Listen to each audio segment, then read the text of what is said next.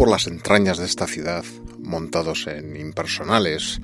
a menudo ruidosos y atestados de viajeros, e incluso en algunas ocasiones, fortunadamente las menos hoy en día, sucios vagones de tren, es difícil imaginar un entorno menos propicio para el florecimiento espontáneo de la vida, más allá de donde nos lleven los pensamientos y la imaginación de cada uno de los que en ellos viajamos.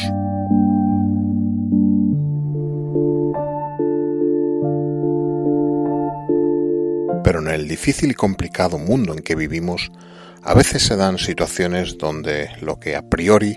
parece destinado a únicamente ser un residuo de la sociedad industrial toma un curso inesperado y da una nueva oportunidad a los objetos para que sean huéspedes para nuevas vidas, lejos de los oscuros túneles para los cuales fueron concebidos.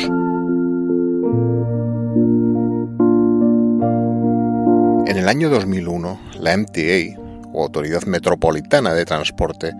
se embarcó en un inusual proyecto para el reciclaje de su material rodante retirado del servicio. Vagones de metro retirados del servicio activo serían despojados de ventanas, puertas, motores y demás maquinaria eléctrica y serían ofrecidos a los estados de la costa atlántica de Estados Unidos, desde New Jersey hasta Georgia, para la creación de nuevos arrecifes artificiales en la plataforma continental frente a sus costas.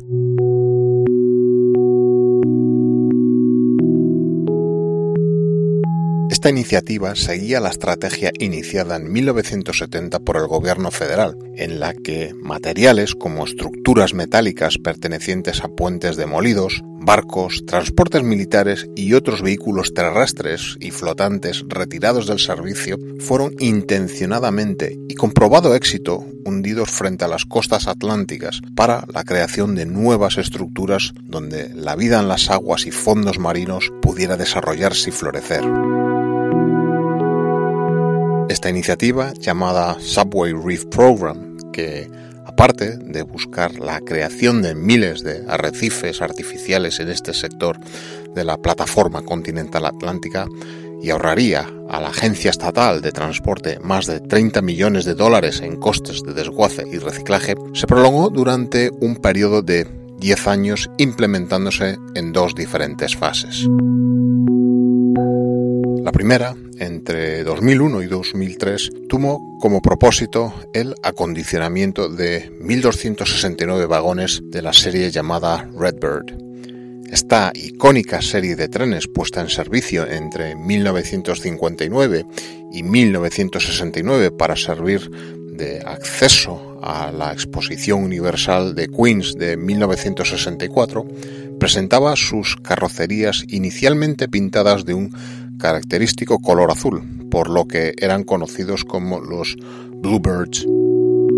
Posteriormente, en los años 70 inicios de los 80, durante las llamadas Graffiti Wars, estos vagones fueron pintados de un color rojo supuestamente resistente a los repetidos procesos de limpieza a los que eran sometidos, un color llamado Gun Red, en alusión a David Gunn, el jefe de la MTA que emprendió la cruzada de los trenes limpios de graffiti,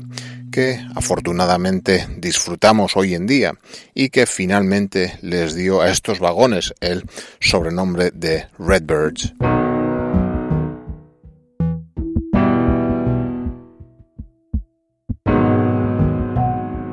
La segunda fase del proyecto, entre 2008 y 2010, tuvo por objeto a 1.111 vagones retirados de la serie construida en acero inoxidable llamada B Division Brightliner. Así, estos símbolos de la producción industrial y la frenética vida de esta ciudad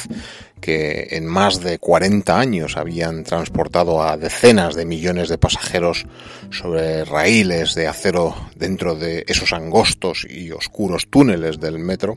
pasaban a tener una nueva vida, hundidos en la inmensidad del vasto océano para ser el nuevo hogar de numerosas nuevas criaturas.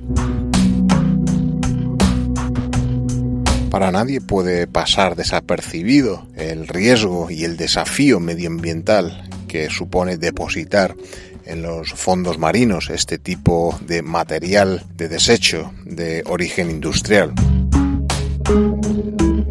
Por ello, y tras los pertinentes estudios de impacto ambiental supervisados por la Agencia Federal de Protección Ambiental, en los talleres de desguace de trenes de la calle 207, los vagones eran desprovistos de sus puertas, ventanas, asientos, lámparas y sus protecciones plásticas, así como de todos los aceites y grasas lubricantes propias de este tipo de material ferroviario para que finalmente únicamente se conservara una limpia envolvente de la carrocería de estos vagones, que a la postre constituyeran un pasadizo limpio para corrientes, fauna marina, buceadores que los explorasen y a la vez un punto de anclaje permanente para otros tipos de vida marina.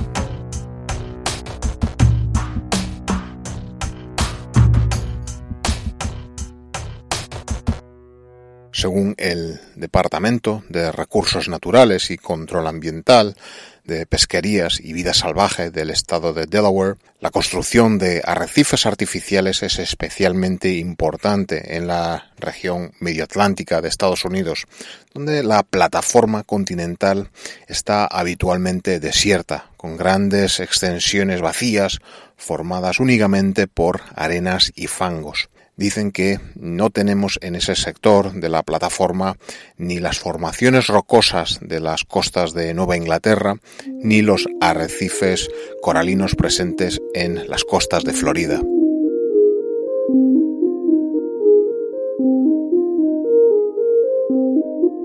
El programa de arrecifes creados en torno a los vagones de metro no solo contribuiría a la creación de estos nuevos hábitats marinos,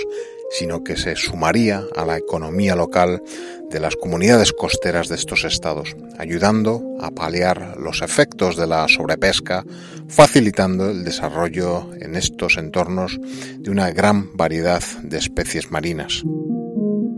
Se pudo comprobar en pocos años como estas carrocerías de los trenes limpias y actuando a modo de nuevos fondos marinos impulsaron el desarrollo próximo de las comunidades de lubina, atún, caballa, lenguado o mejillones. Así, los vagones serían transportados en barcazas desde Nueva York, iniciando su travesía en el Harlem River, pasando por la desembocadura del Hudson y posteriormente ya remolcados hacia el sur a lo largo de la línea costera del este y a lo largo de los seis estados atlánticos adheridos al programa, donde finalmente, mediante las grúas embarcadas, eran izados como brillantes juguetes de lata y soltados en las posiciones previamente establecidas y fijadas mediante localización GPS.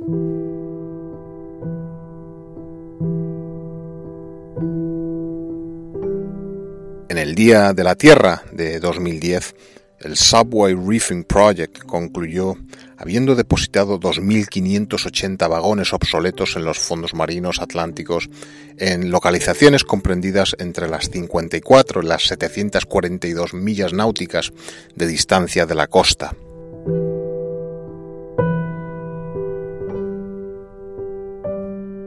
En 2008, Stephen Malone un fotógrafo y cineasta especializado en documentar las creaciones de la era industrial en momentos pocos usuales de su ciclo vital, vio su atención atraída hacia este proyecto. Así, desde entonces dedicó dos años a documentar los dos años finales del proyecto, fotografiando a lo largo de su viaje hacia el sur el último grupo de vagones a ser depositados en el fondo del mar.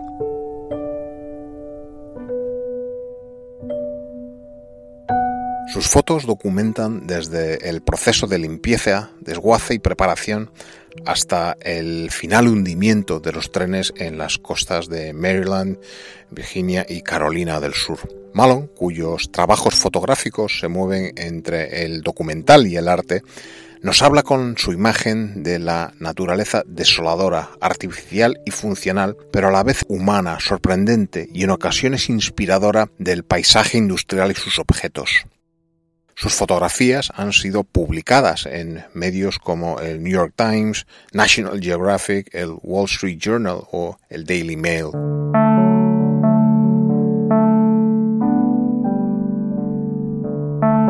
Así, en 2010, en una exposición en solitaria llamada Next Stop Atlantic,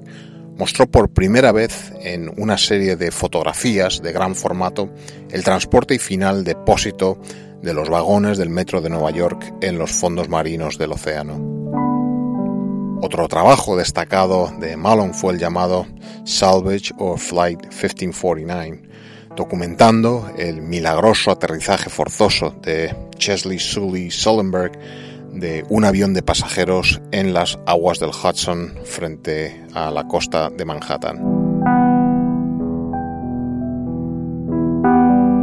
Mientras que en aquel entonces el Subway Reef Program demostró su eficiencia, aparte de medioambiental, también económica, dada la necesidad de Nueva York de retirar del servicio simultáneamente una gran cantidad de trenes, puede no serlo ya de ahora en adelante, dada la actual política de la Autoridad de Transporte de retirada gradual e incorporación escalonada de nuevo material rodante al servicio activo en la red de transporte. La exposición fotográfica de Sea Train, mostrando fotografías de Stephen Malone sobre el traslado y final reposo de los vagones algunas de ellas no vistas hasta ahora, se encuentra en el anexo que el New York Transit Museum tiene en Grand Central Terminal y estará abierta al público hasta el 16 de junio de 2019.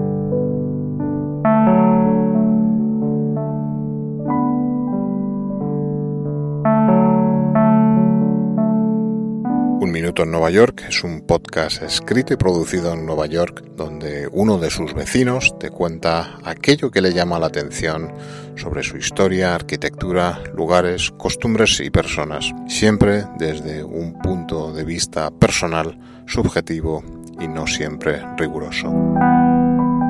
El podcast está disponible para suscribirse a él en las principales plataformas y portales de publicación de podcast y puede escucharse periódicamente en radiopodcastellano.es y radioviajera.com.